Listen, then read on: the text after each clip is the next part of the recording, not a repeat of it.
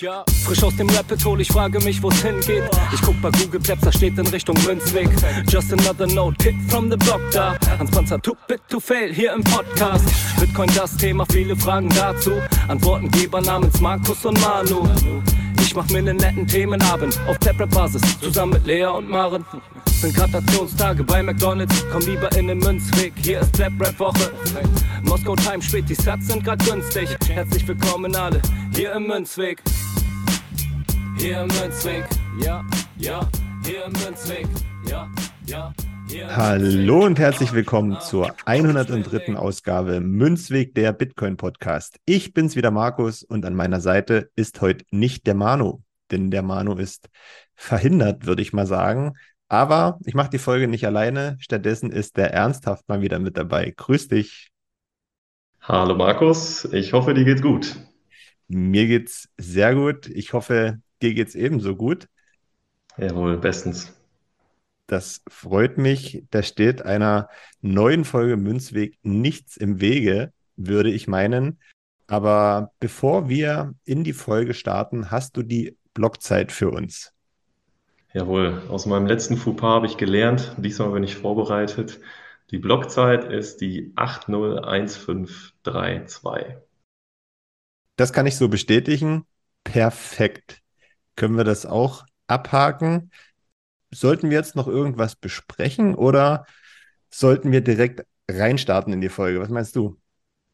Ich schlage vor, du startest direkt rein und äh, dann arbeiten wir mal heute die äh, News Punkt für Punkt ab und äh, ich glaube, die letzte wird dann besonders spannend.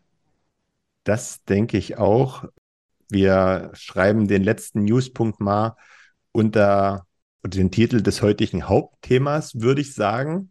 Äh, mal gucken, wo wir dann am Ende dabei rauskommen. Aber legen wir erstmal los mit News, ähm, mit so ein paar Sachen, die mir in den letzten Tagen untergekommen sind und wo ich dachte, ja, vielleicht kann man die mal mit anbringen. Einiges ist interessant, finde ich. Und vielleicht können wir dann gemeinsam auch so ein paar ja, Schlüsse ähm, in Bezug auf Bitcoin ziehen, wenn wir das Ganze jetzt hier gehört haben. Hm. News Punkt 1 fand ich sehr cool. Oder was heißt sehr cool? ich fand es sehr cool, um das hier aufzunehmen. Vor allen Dingen Mano betont ja immer wieder, dass es auch dich, lieber Hörer und liebe Hörerin, treffen kann, äh, von irgendwelchen Einschränkungen aufgrund deines Handelns betroffen zu sein in Zukunft. Das kann sein, ja, was auch immer man sich vorstellen kann. Beim heutigen ersten Newspunkt geht es um eine Kontoschließung und zwar um die Kontoschließung von dem Brexit-Befürworter Nigel Farage. Ich glaube, der wird so ausgesprochen, weiß ich nicht so genau. Auf alle Fälle ist das ja ein Brite und der hatte sich damals sehr, sehr, sehr stark und laut für den Brexit eingesetzt. Das kam, glaube ich, auf der Insel nicht überall gut an. Und auf alle Fälle wurde ihm daraufhin das Konto gesperrt. Und jetzt kam die Nachricht raus, dass die Chefin der britischen Großbank Nate West ihren Posten in gegenseitigem Einvernehmen aufgegeben hat. Und warum? Weil sie äh, in einem Interview mit einem BBC-Reporter ähm, vertrauliche Details rund um die Gründe der, der Kontoschließung von Farage besprochen hatte. Ja, und es gab ein bisschen Welle und ähm, die Chefin hatte da den Eindruck erweckt, dass die Schließung aus finanziellen Gründen erfolgt sei, ähm, weil der Farage angeblich nicht genug Einlagen besessen hätte. Aber am Ende kam raus, und das konnte Farage selbst nachweisen, dass die ähm, Schließungsgründe nicht allein finanzieller Natur waren, sondern dass sich die Bank Sorgen um seine Reputation oder ihre Reputation gemacht hat, weil sie eben den äh, Farage als Kunden hatte. So, interessanter Fakt vielleicht noch zum Ende dazu, dass diese NatWest-Gruppe, also die, diese große Bankengruppe, infolge der Finanzkrise 2008 von der Regierung gerettet werden musste. Ansonsten wird es die wahrscheinlich heute gar nicht mehr geben. Und als ich das so gelesen hatte, und da kam mir so der erste Punkt wieder, wie am Anfang gesagt, ja, es kann am Ende jeden treffen, ne? Wenn man irgendwas macht, was vielleicht jemandem nicht passt, steht man dumm da. Ja, also echt, äh, als ich das mitbekommen habe, äh, dachte ich auch äh, direkt in in ähnlicher Weise.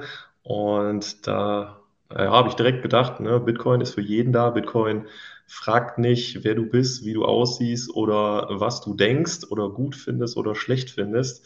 Bitcoin ist da einfach für dich da. Also volle finanzielle Inklusion. Hätte hätte äh, ein Bitcoin-Wallet gehabt, wäre ihm das wahrscheinlich nicht passiert. Keiner weiß es, ob Farage Bitcoiner ist. Vielleicht ist er heimlicher Bitcoiner. Man weiß es nicht. Auf alle Fälle ist das wieder ein sehr gutes Beispiel gewesen, ähm, dass es wirklich jeden treffen kann. In dem Falle, weil die Bank Angst hatte um ihre Reputation. Naja, lassen wir mal hm. so stehen. Ich, also ich glaube, er hat auf jeden Fall schon mal mit Bitcoin zu tun gehabt. Ich meine, da was gelesen zu haben. Deswegen ist es umso spannender, ob er nicht jetzt noch, sage ich mal, in, in diesem Themenpunkt eher dann bestärkt wird, dem noch weiter nachzugehen. Ähm, auf jeden Fall habe ich in der Vergangenheit mal was gelesen mit ihm und Bitcoin in Zusammenhang. Da gucke ich hier im Nachgang gleich mal nach. Vielleicht können wir das auch noch mit unter die Folge packen, wenn es da einen spannenden Punkt dazu gibt. Gut, kommen wir zum nächsten Newspunkt. Das fand ich auch ganz interessant, was so ja das Thema Privacy vielleicht anbelangt. Und zwar geht es um Finanzämter, die wohl immer häufiger Kontodaten abrufen. Ähm, und zwar ist es ja so, dass man für seine Steuererklärung jetzt nicht unbedingt Nachweise mitliefern muss. Aber wer irgendwie bei seiner Steuererklärung ja falsche Sachen angibt, der kann da irgendwie auf die Nase fliegen, weil Finanzämter können Einsicht in unsere, eure Konten nehmen und ähm, im Rahmen von so einem Steuerermittlungsverfahren Auskünfte verlangen. Und zwar hat die Lohnsteuerhilfe Bayern festgestellt, dass das im Jahr 2022 rund 300.000 Mal passiert ist. Und im Vergleich, zwölf Jahre früher, 2010, ist es nur rund 60.000 Mal passiert, dass Finanzämter solche äh, Kontenabrufe durchgeführt haben.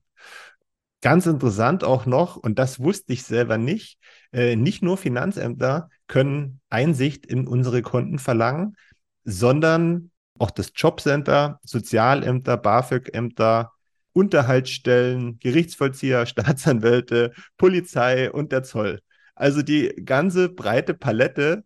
Und das war mir ehrlich gesagt gar nicht so klar, dass das dann für die so einfach geht, weil die müssen nämlich auch nicht ähm, die betroffenen Menschen informieren darüber, dass sie Einsicht ja nehmen wollen oder genommen haben.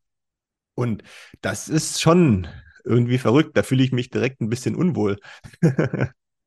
Also das wusste ich auch nicht. Auf jeden Fall sage ich mal diesen Punkt, dass man da ja teilweise gar keine Kenntnis von bekommt im Zweifel.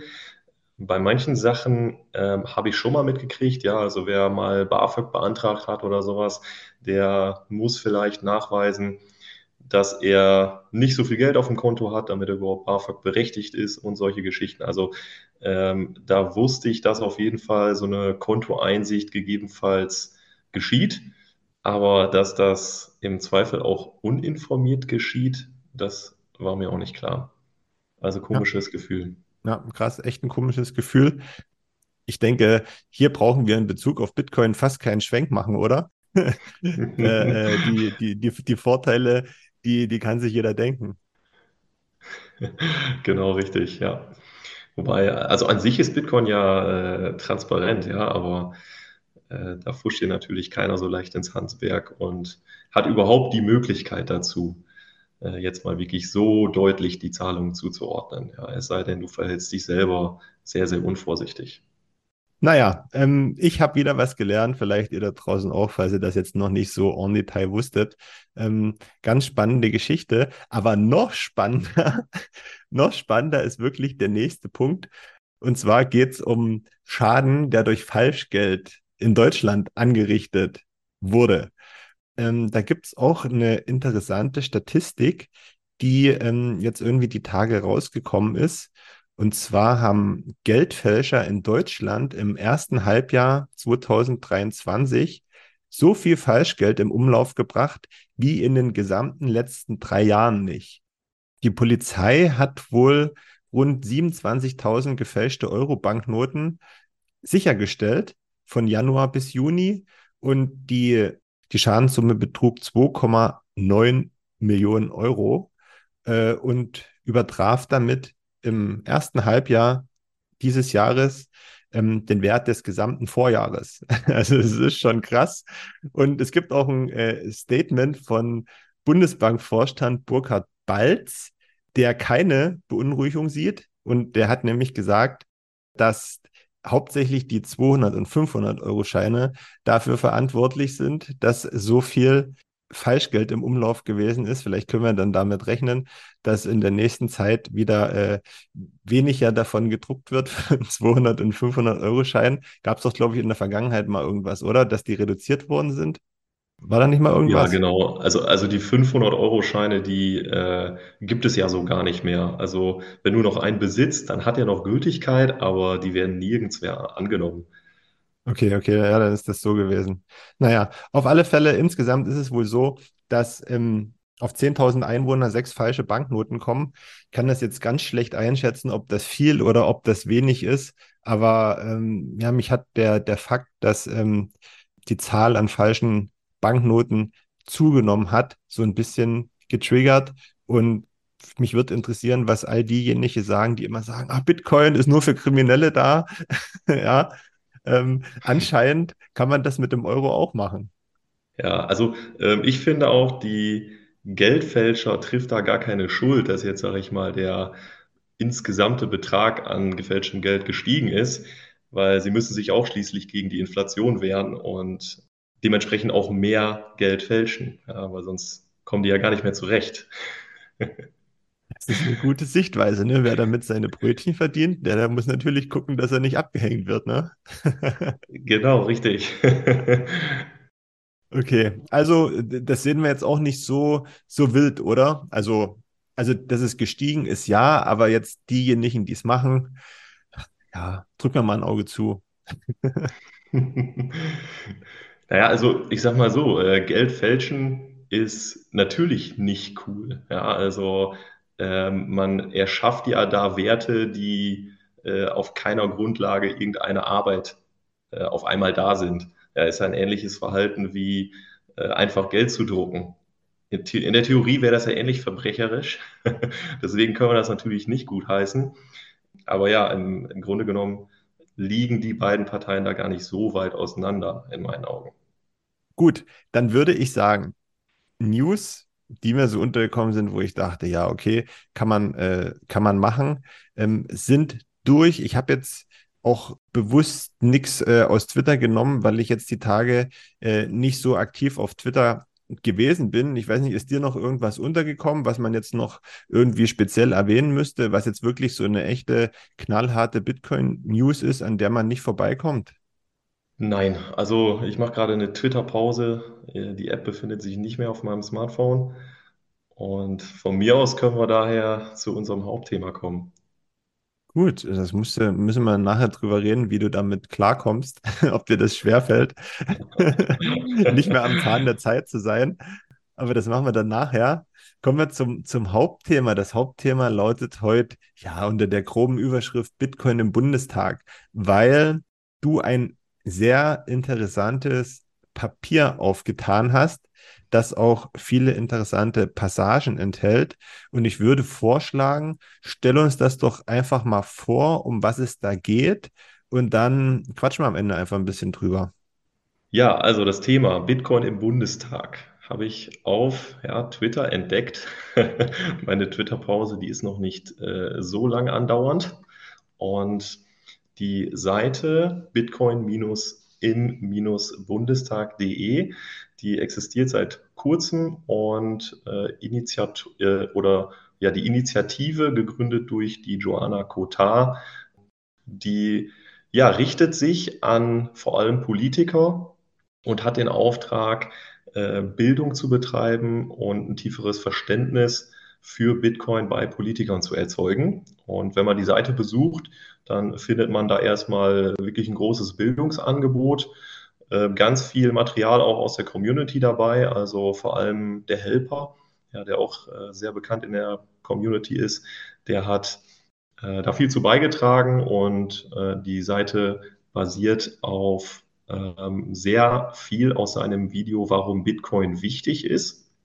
Und ähm, weitergehend, sage ich mal, gibt es da eine große Linksammlung, also Artikel äh, vom Gigi zum Beispiel. Oder man kann auch eine Lightning Wallet äh, unter Anleitung runterladen und sich irgendwoher aus dem Faucet, also ähm, aus so einem Satoshi Wasserhahn, zwei Satoshis auf seine Lightning Wallet äh, laden oder, oder senden lassen. Äh, die Anleitung, die erfolgt da mit der Blink Wallet ja, ehemals Bitcoin Beach. Und ja, ist, äh, sage ich mal, ein niedrigschwelliges Angebot, das doch einfach mal auszuprobieren. Ähm, insgesamt könnte die Seite noch etwas SEO vertragen, also Suchmaschinenoptimierung. Die ist relativ schwer zu finden, fand ich. Also bei Google auch irgendwie der, weiß nicht, sechste, siebte, achte Eintrag oder sowas. Ähm, also man dann muss auf jeden Fall ein bisschen nachgucken nach dieser Seite, aber wir verlinken die in den Show Notes. Ja, in ähm, oder auf dieser Seite gibt es dann auch noch einen Antrag und äh, dieser Antrag, der ja, der beschäftigt sich einfach damit, ähm, vorbereitend auf die Bundestagswahl 25 ähm, ein Papier zu verfassen mit Forderungen, die an den Bundestag gerichtet sind. Und da möchte man quasi im Sinne von Bitcoin Verschiedenes erreichen und in Gesetze gießen. Und ähm, da ist Verschiedenstes dabei, also insgesamt sind es 14 Punkte. Und ähm, da ja, lest euch am besten selber mal durch, was da alles so drin steht. Ähm, ich fand vor allem die ja, äh, vor herrschenden Texte, also die, die Texte, die nachher darin münden in diesen 14 Forderungen, die fand ich aber eigentlich noch interessanter, weil die wirklich einen sehr guten Rundumschlag durch das Rabbit Hole bieten. Also da ist alles dabei von finanzieller Inklusion, Freiheitsrechte, Geldmengenausweitung, Cantillon-Effekt, äh, Lightning, Mining und so weiter. Also da wird alles erwähnt mit Quellenangaben und äh, dementsprechend ähm, bietet das sowieso für alle, eben weil da Quellenangaben drinstehen, eine sehr gute Grundlage für Bildung. Und am Ende purzeln eben diese 14 Forderungen heraus, die man quasi im Sinne von Bitcoin in Gesetze gießen möchte. Und ja, wir können mal ein, zwei äh, dieser Forderungen mal einfach kurz vorlesen. Ja, die sind meistens nur sehr kurz. Zum Beispiel ist der Punkt 1, äh, man möchte sich dafür stark machen, sich gegen die Einführung eines digitalen Euros auszusprechen, äh, nicht zu dessen Entwicklung beizutragen und zu unterstützen. Ja, also da würde ich behaupten, kann man als Bitcoiner einen Haken hintermachen. Weiter heißt zum Beispiel, dass man äh, Bitcoin als offizielles Zahlungsmittel anerkennen möchte und man diese Spekulationsfrist von einem Jahr beibehalten möchte und äh, ja, da sind wir, sage ich mal, in Deutschland zurzeit noch in so einem ziemlichen Schlaraffenland. Also ich glaube, diese ein Jahr Haltefrist, die gibt es in wenigen Ländern. Ähm, also da ist, da ist Deutschland wirklich gerade noch so ein Paradies, was das angeht. Und diese ähm, Haltefrist, diese Spekulationsfrist von einem Jahr, die soll auch nur so lange gelten, bis der Bitcoin dann tatsächlich äh, ein staatlich anerkanntes Zahlungsmittel in Deutschland wäre. Das ist auch ein Punkt, wo man dann sagen kann, ja, okay, da kann man einen Haken hintermachen. Aber vielleicht sollten wir dann, das nicht so laut sagen mit der äh, Haltefrist von einem Jahr, weil am Ende kommt noch jemand auf dumme Gedanken. Vielleicht hat man das gar nicht so auf dem Schirm, wobei ich das nicht glaube. Aber in Deutschland weiß man ja manchmal nie, ne?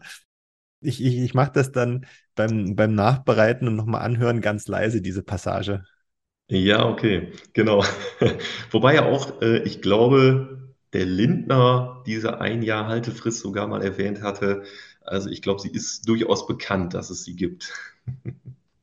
Gut, dann würde ich sagen, machen wir mal weiter, vor allem dann aber mit Punkten, die ja mir nicht so ganz zusagen. Und äh, ja, sind wir auch auf eure Meinung gespannt, äh, nämlich unter Punkt 5 wird ein Rechtsanspruch auf den individuellen Betrieb selbst gehosteter Bitcoin-Netzwerkinfrastruktur, äh, einschließlich ein, äh, erweiterter Layer-Technologien einzuführen.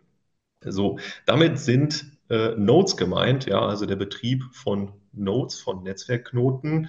Und ja, damit äh, ja, wird ein Recht gefordert, diese Nodes betreiben zu dürfen. Und unter Punkt 6 wird das Recht gefordert, privat, ja, also Home Bitcoin Mining durchzuführen und dieses Recht zu schützen. So, und da stellen sich bei mir ein wenig die Nackenhaare auf, ähm, weil in meinen Augen es gar nicht notwendig ist, mir überhaupt dieses Recht zuzuteilen. Ja, also ähm, in meinen Augen sollte Bitcoin da gar nicht rechtlich irgendwie in irgendeiner Art und Weise eingeordnet werden, weil Rechte, die kommen und gehen. Das hat man gerade in den vergangenen Jahren, hat man das äh, deutlich mitbekommen dass die Rechte, die vorher selbstverständlich waren, irgendwann nicht mehr selbstverständlich waren. Und wenn irgendwann mal ein Recht auf Notbetrieb oder Recht auf Mining besteht, ja, dann kann dieses Recht auch ganz schnell wieder gekippt werden und äh, diese Rechte einem genommen werden und plötzlich äh, ist es dann illegal. Ja, aktuell ist Bitcoin einfach da. Und da Bitcoin einfach da ist, kann man Bitcoin auch einfach benutzen. Also ich möchte mir von niemandem vorschreiben lassen, wie ich mein Geld und meine finanzielle Infrastruktur aufzubauen habe. Ja, man sagt ja immer, Bitcoin ist Fuck you Money und da hat einfach niemand mitzureden, wie ich mich selbst da organisiere. Ich weiß nicht, womit man das vergleichen kann. Ja, also Bitcoin ist einfach da, also mehr oder weniger ja in dieser äh, in dieser schöpferischen Gestalt. Und äh, vielleicht kann man das vergleichen mit der Schwerkraft. Ja, die ist auch einfach da. Und ich brauche kein Recht, was mir erlaubt, unter der Schwerkraft zu leben. Ähm, genauso wenig brauche ich die Erlaubnis oder das Recht, einen Node zu betreiben oder Mining zu betreiben. Und ähm, so einfach sehe ich das. Ähm, die einzige Regulierung, die Bitcoin erfahren hat und erfahren sollte, sind einfach die in Code gegossenen Regeln und mehr braucht es meiner Meinung nach da nicht.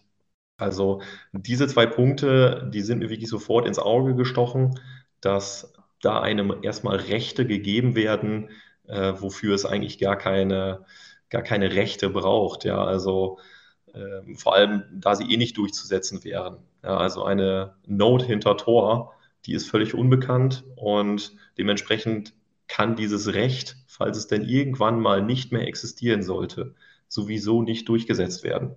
Von daher äh, sind das Punkte, die in meinen Augen gerne verschwinden dürften. Ähm, auch zum Beispiel Punkt 13. Warte mal schnell, äh, ich, ich, ich, wollt, ich ja, wollte noch, ich wollte noch ganz kurz mal äh, was dazu sagen zu den beiden Punkten. Ich vermute ja fast entweder ähm, also es gibt zwei Möglichkeiten. Entweder haben die sich beim Ausarbeiten darüber nicht ausreichend Gedanken gemacht, weißt du? Also nach dem Motto, wir müssen alles in irgendein kommendes Gesetz gießen, ne, damit das festgehalten ist. Oder es ist ein bisschen doof formuliert, weil man könnte ja aus diesem geforderten Rechtsanspruch oder den beiden Rechtsansprüchen die hier in dem Entwurf stehen, auch was anderes machen, nämlich dass man jetzt keinen expliziten Rechtsanspruch fordert, sondern dass man das so formuliert, dass jeder frei sein sollte, Netzwerkinfrastruktur für Bitcoin zu betreiben ohne Auflagen. Aber dann glaube ich nämlich, dass das politisch nicht durchsetzbar wäre, weil man ja für alles irgendwie ein Gesetz haben möchte, ja. Also man möchte ja immer irgendwie was festgezurrt haben. Deswegen glaube ich, ähm, wird das irgend gar nicht so, so einfach zu formulieren sein, das Ganze. Ja, äh, da stimme ich zu. Und deswegen sage ich, äh, nimm's raus. ähm, weil ich kann mir vorstellen, genau, also ich kann mir vorstellen, ähm, ist zwar jetzt, sage ich mal, ein Szenario, was ich an die Wand male und äh, die Zukunft düster aussehen lässt, aber angenommen, dieses Recht ähm, besteht und wird aufgenommen und ähm, irgendwann, ja, äh, vielleicht in 20, 30 Jahren oder sowas, oder wenn ähm, tatsächlich gerade der, der Fight zwischen Bitcoin und Fiat erst richtig losgeht, dann ähm, werden fadenscheidige, fadenscheidige Argumente herbeigezogen, äh, wo man dann auf einmal sagt, ja, äh, es können ja auch die Kriminellen so eine Bitcoin-Note betreiben. Und die können sich ihre eigene Finanzinfrastruktur aufbauen. Ist sowieso nicht zulässig aufgrund von AML und sonstigen äh, Regularien, die irgendwo gelten. Ähm, deswegen müssen wir dieses Recht jetzt auch wieder, wieder entsprechend kippen oder aber ihr registriert eure Nodes irgendwo. Ja, also ich kann da ehrlich gesagt kein positives Ende sehen, äh, wenn man dieses Recht zulässt und dann auch irgendwann wieder verwirkt. Das ist eine klare Äußerung dazu. Vielleicht wird es ja die Folge an entsprechender Stelle gehört und regt nochmal zum Nachdenken an. Ähm, wie gesagt, ich weiß jetzt so spontan nicht, wie man das anders formulieren könnte. Deswegen ist das Ganze komplett rauszunehmen und aus den 14 Punkten 12 zu machen, wahrscheinlich die beste Variante. Ja, also äh, da äh, ja, bringe ich mich auch gerne ein. Also ich meine, die Joanna Kotar, die äh, hat ja auch zum Mitwirken angeregt und das sind sicherlich Punkte, äh, die man ihr mit auf den Weg geben kann. Ähm, vielleicht sehen das andere ähnlich oder auch komplett anders. Ja, also da kann sich ja jeder einbringen. Okay, das wusste ich nicht. Ja, gut. Dann denke ich mal, werden sich bestimmt einige melden. Das wird jetzt wahrscheinlich nicht das Problem sein, dass sie da auf Unterstützung zählen kann. Ähm, sind wir mal gespannt. Es ist ja nur ein Entwurf, ne, bis so ein Entwurf irgendwann mal festgezurrt ist. Das dauert ja immer eine ganze Weile und da gibt es auch ganz viele Veränderungen. Das Ding ist ja jetzt erst ganz frisch rausgekommen. Hm. Werden wir mal sehen. Einen kleinen Beitrag haben wir beziehungsweise du ja jetzt schon geleistet, um darüber nochmal nachzudenken. Du wolltest aber noch einen anderen Punkt besprechen. Genau, richtig, ja. Aber erstmal wirklich danke, dass du mich da unterbrochen hast. Ich war im Erzählrausch und war doch noch, noch mal gut, dass wir über die zwei Punkte gesprochen haben, gerade eben mit dem Notbetrieb und dem Mining. Ähm, ich mache jetzt aber mal weiter bei dem Punkt 13 in dem äh, Entwurf, äh, der da gefordert ist. Und zwar geht es darum, dass man Core-Entwickler und auch BIP-Ersteller, also die Bitcoin Improvement Proposals, also äh, quasi Bitcoin-Verbesserungsvorschläge, ähm, dass man einmal die Entwickler und aber auch die BIP-Ersteller ähnlich steuerrechtlich behandeln möchte wie EZB-Mitarbeiter. Und erstmal muss ich sowieso mal googeln, okay, äh, EZB-Mitarbeiter haben andere äh, Steuersätze. Und ja, es ist tatsächlich so, also die werden nicht nach nationalem Recht besteuert, sondern es sind quasi EU-Beamte und da gelten ganz, ganz andere Regeln. Und in diesem Papier wird dann halt äh, gefordert, dass Core-Entwickler und BIP-Ersteller auch diese Steuervergünstigungen sind es in diesem Fall, dann bekommen können oder bekommen sollten. Und zum einen bin ich sowieso nicht so ein Fan von Steuern. Also es ist ein, äh, äh, ein Übel, was man, sage ich mal, in Kauf nehmen muss. Aber zum anderen sehe ich da auch die Gefahren, dass Core-Entwickler und BIP-Ersteller intensiviert werden, also ähm, quasi ja indirekt dazu aufgefordert werden, sich in irgendeiner Weise zu identifizieren und zu sagen, hier ich ja, Max Müller, bin Core-Entwickler und deshalb möchte ich jetzt hier steuervergünstigt behandelt werden. Weil äh, das sind schon Summen, um die es da geht. Also ähm, je nach natürlich nationaler Besteuerung und der Differenz zu der EU-Besteuerung kann das echt viel sein. Und da äh, äh, ja, kann man durchaus sage ich mal, überlegen, ob man sich denn nicht freiwillig äh, meldet als vorher anonymer Core-Entwickler und dann sagt, hier, guck mal, ich bin der und der und ich habe an Bitcoin gearbeitet und ich möchte jetzt Steuervergünstigungen haben. Und ähm, insgesamt, wenn Anonymität verloren geht in so einem Open-Source-Projekt wie Bitcoin, ähm, macht das die Core-Entwickler irgendwo auch zur Zielscheibe. Also in der Vergangenheit haben wir das ja schon öfter gesehen, dass Core-Entwickler wieder äh, zurückgerudert sind und nicht mehr an Bitcoin Core weiterarbeiten, weil sie zum Beispiel verklagt worden sind ähm, oder vielleicht möchten Sie einfach aufgrund Ihrer Historie, seit wann Sie an Bitcoin arbeiten, ähm, gar nicht mehr ja, im Rampenlicht stehen, weil man dann vermuten könnte, oh, ja, der Core-Entwickler, der war seit 2011 dabei. Wow, der muss doch bestimmt, weiß nicht, 10.000 Bitcoin haben. Äh, lohnt sich doch mal, den privat kennenzulernen. Und in meinen Augen ist es ähm, eine, eine gute Idee, die vielleicht nicht zu Ende gedacht ist. Ja, also die Idee dahinter ist sicherlich, dass man Innovation so ein bisschen in Richtung Deutschland ziehen möchte. Ja, also die BIP-Ersteller und Core-Entwickler, das sind, äh, das sind meistens schlaue Leute. Und die Idee war da sicherlich, dass man diese ein bisschen zum Standort Deutschland ziehen möchte und es natürlich auch ähm, lukrativ machen möchte, an Bitcoin zu arbeiten. Ähm, allerdings sehe ich da echt wirklich eine Gefahr drin, dass ja, sich im Zweifel die Core-Entwickler und BIP-Ersteller äh, de-anonymisieren. Einfach, weil sie eben Vergünstigungen bekommen.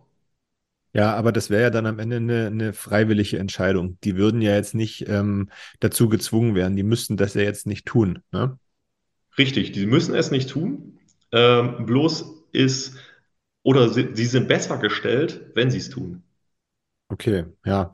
Aber also Frage... es gibt ein Anreizsystem, sage ich mal, ähm, dass sie nicht anonym entwickeln. Gut, die Frage wäre aber natürlich, das ist dann auch individuell zu sehen, ob sie das denn, diese Entwicklung vorantreiben und immer wieder neue Ideen einbringen, aufgrund von einem Reward, den sie am Ende erzielen wollen, oder ob sie das aus idealistischen Dingen oder Gesichtspunkten machen. Ne? Also muss man ja noch unterscheiden. Vielleicht, vielleicht juckt die das ja auch überhaupt nicht.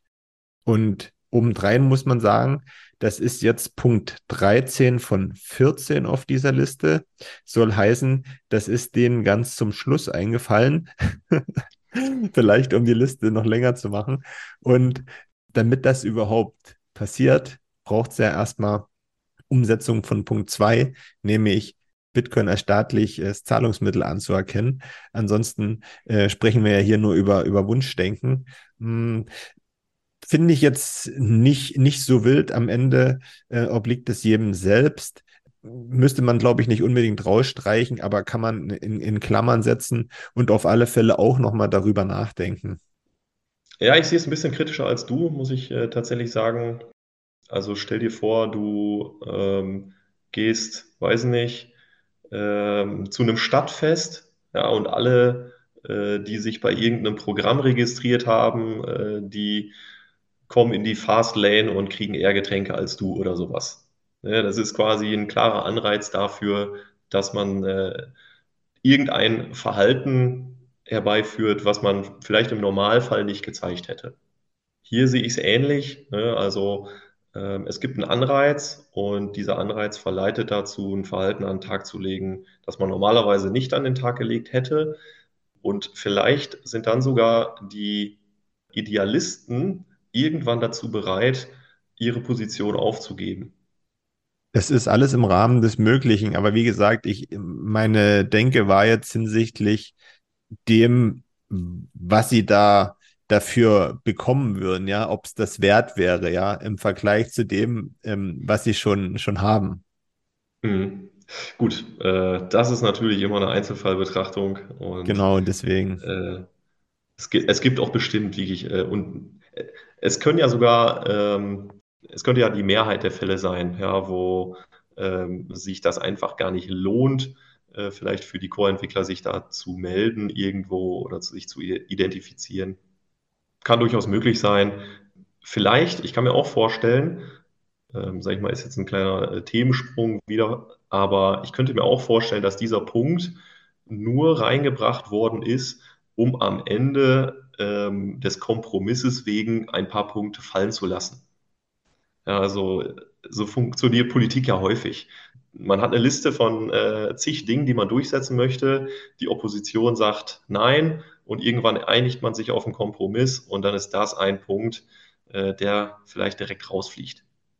Genau, das, das kann natürlich auch sein. Ähm, wir wissen es ja nicht, was jetzt so die, die Hintergründe gewesen sind ähm, beim Erstellen dieser, dieser Liste ähm, und dieses Entwurfs. Kann natürlich sein, dass da schon ähm, bestimmte Szenarien, die in der Zukunft passieren, mit einberechnet wurden, werden wir sehen. Aber grundsätzlich würde ich meinen, ist das schon mal ein wirklich guter und positiver Vorstoß, der da gewagt worden ist, weil, wie gesagt, ich sag mal, wenn das jetzt nicht ähm, eine Einzelperson, Schrägstrich Einzelperson und, und Mitarbeiter mal in, in, in Angriff nehmen, wer soll es denn dann machen? Ne? Also, dass das Ganze mal prominent ähm, präsentiert wird. Ich glaube, die Johanna Kota, die hat ja auch schon ihre, was heißt ihre, die 21 Magazine ähm, fleißig im Bundestag verteilt.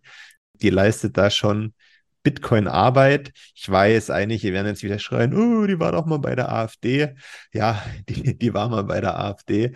Und zu Parteien kann man immer halten, was man will, egal aus welcher Ecke die Parteien kommen und deren Mitglieder.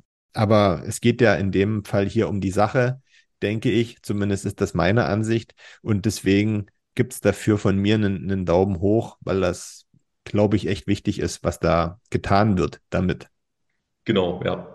Also ich schlage in dieselbe Kerbe auch mit rein. Ja, also äh, zum einen noch die Ergänzung, ja, die äh, Joanna Kotar, die ist nicht ohne Grund nicht mehr in der AfD.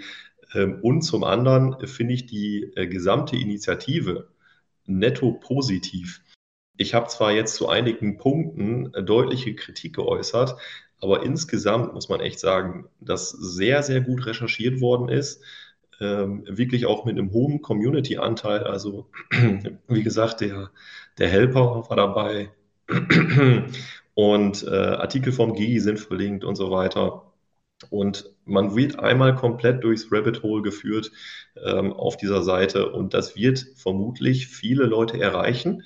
Und man merkt da auf jeden Fall, dass hinter dieser Initiative Leidenschaft steckt. Ja, also da möchte man wirklich Bildung vorantreiben und da ist, finde ich, kein Eigeninteresse in irgendeiner Art und Weise spürbar. Deswegen gibt es da insgesamt wirklich einen großen Daumen nach oben. Ähm, trotz der genannten Kritikpunkte, ähm, vor allem auch, ja, weil äh, die Frau Cotard da zum Einladen, äh, zum Mitwirken einlädt. Also man kann sie kontaktieren, man kann sich selbst sogar als Speaker äh, als Redner im Bundestag anmelden und da im Bundestag über Bitcoin informieren. Und ähm, das ist eine Plattform, die Bitcoin jetzt erstmal bekommt und dadurch werden viele darauf aufmerksam. Und ich kann mir vorstellen, dass das zum Orange-Pilling dem einen oder anderen leichter fällt, wenn man äh, mal diesen, ich glaube insgesamt sind es zwölf Seiten äh, Antrag mal ausdruckt und zeigt, hier, guck mal, ja, Bitcoin, beschäftigt sich sogar in der, äh, oder da beschäftigt sich sogar der Bundestag mit. Und da ist die Hürde, dass Interesse da ist, glaube ich, bei vielen Leuten schon mal deutlich geringer. Auf alle Fälle. Und ähm, ich weiß nicht, ob er es schon gemacht hat, aber wenn Manu das jetzt hört, dass man im Bundestag sprechen kann über Bitcoin, da sehe ich ihn. Manu, viele Grüße. Also, ob geht's? Ja, ich glaube auch. Also er wird sich am Rednerpult festkrallen. Er braucht mehr als ein Glas Wasser, was da immer rumsteht am Pult. nee, aber echt cool, ne? Und ähm, ich weiß nicht, wie man das macht und wie man das bewerkstelligt, dass man da mal eine Rede halten kann. Ähm, aber wenn das funktioniert und scheinbar so geht und man sich da bewerben kann, richtig, richtig gut. Ähm, und wir brauchen uns ja jetzt nicht der Illusion hingeben, dass da plötzlich ähm, eine große Mehrheit im Bundestag Juhu schreien wird, ne? Weil Politiker sollen ja auch nur Menschen sein und manche Politiker mehr als andere. Und ja, da wird natürlich auch mit den bekannten Vorurteilen gearbeitet oder sich erstmal darauf, darauf verlassen, wenn man dann sowas hört. Da bin ich mir sehr sicher. Mm, deswegen wäre das wahrscheinlich jetzt nicht zu, zum Großteil äh, Gegenliebe, die man da erfährt, aber die, die Leute, die davon noch nichts gehört haben oder wenig gehört haben und Vorurteile haben, haben die Möglichkeit, ihre Vorurteile dann ein Stück abzubauen. Deswegen, also so ein, so ein Vorstoß kann insgesamt nur gut sein. Genau, richtig, ja. Es ist ein Angebot und andere Politiker können dieses Angebot annehmen und Äh, ich hoffe, dass sie offen dafür sind. Und äh, wenn sie offen dafür sind, dann wird Bitcoin auch mehr Einklang in äh, den Medien finden, vor allem ja positiveren Einklang, wenn ähm, in diesem Zuge darüber berichtet wird. Und schwuppdiwupps, sage ich mal, äh, ist Bitcoin auch wieder auf dem Radar ganz, ganz vieler Leute. Also wenn in irgendwelchen Tageszeitungen oder sowas äh, davon berichtet wird, dass äh, Bitcoin-Vorträge im Bundestag gehalten werden, ähm, dann ist die Hemmschwelle, sich selber zu informieren, glaube ich, auf jeden Fall sehr niedrig und Interesse wird geweckt. Ja, vor allen Dingen kommt das dann äh, in den Medien, die sonst nicht drüber berichten oder, oder, oder eher negativ berichten. Also es hat, hat alles so schon seine Vorteile, ist ganz gut. Ich weiß nicht, wie wir weitermachen wollen. Ähm, ob dir noch was auf äh, dem Herzen brennt oder auf der Zunge brennt. Ansonsten hätte ich gleich noch ein Endtake zu machen. Nö, hau mal deinen Endtake raus, wenn der jetzt mit dem Thema noch zu tun hat, weil ich würde dann nur noch äh, kurz ein, zwei, drei, ja, mehr oder weniger organisatorische Punkte ansprechen wollen. Also insgesamt ähm, würde ich behaupten, dass Bitcoin freundliche Politik ja, gut ist äh, oder besser ist als Bitcoin negative oder Bitcoin feindliche Politik. Aber am Ende des Tages bin ich davon überzeugt, dass Bitcoin keine Politiker braucht und keine Politik braucht, ähm, selbst wenn alle Politiker äh, auf der ganzen Welt die Finger von Bitcoin lassen, dann bin ich davon überzeugt, dass Bitcoin irgendwann trotzdem Erfolg hat.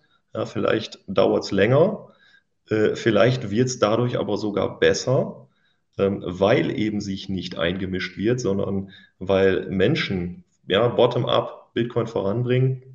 Deswegen bin ich da wirklich davon überzeugt, dass ja, jeder braucht äh, Bitcoin, äh, Bitcoin braucht dich nicht und Politiker, ja, die, die brauchen am Ende des Tages irgendwann auch Bitcoin. Das war jetzt eine Aufforderung an alle Politiker, sich mit, sich mit Bitcoin zu beschäftigen. Ja, ähm, das war, das war dein Schlusstick zu dieser ganzen Geschichte. Jawohl, genau, richtig. Und jetzt überlasse ich dir das Wort für die organisatorischen Sachen. Ja, ich kündige jetzt mal wieder was ins Blaue an. Ich gehe davon aus, es wird so kommen. Ähm, ich hatte nämlich jetzt ähm, gar keine Rücksprache mit dem Münzpräger gehalten, aber ich vermute ganz stark, dass er mir die Tage neues Material schickt, sodass wir am Mittwoch die dritte Ausgabe des Münzprägers veröffentlichen können. Da sollten Politiker auf alle Fälle mal reinhören, weil da kommen, bekommen sie nämlich gesagt, was im Finanzsystem so alles schiefläuft. Und ähm, das gibt dann auf alle Fälle einen sehr großen Impuls, sich mit Bitcoin zu beschäftigen, wenn man nicht ganz blöd ist. Also Mittwoch reinhören, mit ziemlich großer Wahrscheinlichkeit kommt eine neue Folge Münzpräger. So, dann haben wir noch äh, zwei Punkte Werbung anzubringen. Nicht mehr lang, etwas mehr als einen Monat, dann startet die Bitcoin-Konferenz 23 in Innsbruck. Wer dabei sein will, noch ein Ticket haben will mit dem Code Münzweg gibt es 5% Rabatt drauf und ebenso 5% Rabatt gibt es, wenn ihr euch eine Bitbox holt mit dem Code Münzweg mit UE geschrieben und alles groß. Ja, gibt es auch ein paar Rabattpunkte. genau. So, ansonsten habe ich gar nicht mehr so viel zu sagen. Wir sind durch für heute. Wenn euch gefällt, was wir machen, liked uns, teilt uns, vergebt Sterne und meldet euch, wenn ihr Anregungen habt. Ja, ansonsten weiß ich gar nicht, ob Manu in der nächsten Woche wieder mit dabei ist. Werden wir sehen. Irgendeine Folge Münzweg gibt es schon, also das kann ich versprechen. Und ansonsten sage ich schon mal vielen Dank ernsthaft für deine Zeit und ähm, die spannenden Einblicke, die du uns hier in den, ja, in das neue Projekt Bitcoin im Bundestag gegeben hast und sage einfach mal Tschüss, bis zum nächsten Mal. Danke, hat Spaß gemacht und ciao, bis zum nächsten Mal.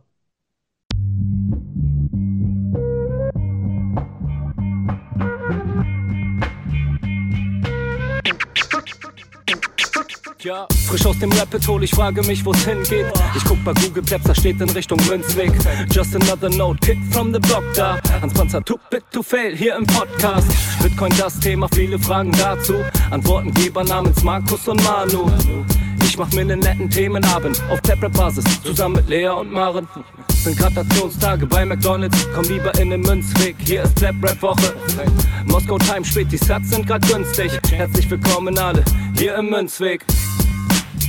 Hier im Münzweg, ja, ja, hier im Münzweg, ja, ja, hier im Münzweg, ah, ah, Orange Pilling. Es ist Pleb, Rap, Weed, Manu, Markus haben eingeladen, direkt angenommen, lassen die uns doch nicht zweimal sagen, was ist Bitcoin eigentlich? Lass es uns zusammen erfahren, Leas offene Fragen, er hat von Tubit und Maren. In der Münzgasse wird klar, worum es um Bitcoin geht. Es sind die Individuen und was sie bewegt. Alles freiwillig für uns selber ausgewählt, freiwillig den Pfad verändert, weg von diesem Fiat-Weg. Im Münzweg ist unergründlich der Weg das Ziel. Scheinbar endlos und kurvig, Flussverlauf von Nil. Das Wissensangebot mittlerweile unendlich viel. Nur du löst das Oracle-Problem, denn du machst Bitcoin real. Pierce in einem Netzwerk, bleibst du together strong. Synergie, Kettenreaktion wie atomare Bomben. Meine Revolution, um friedliches Geld zu bekommen. Viele Münzwege führen zum Glück dezentral gewonnen.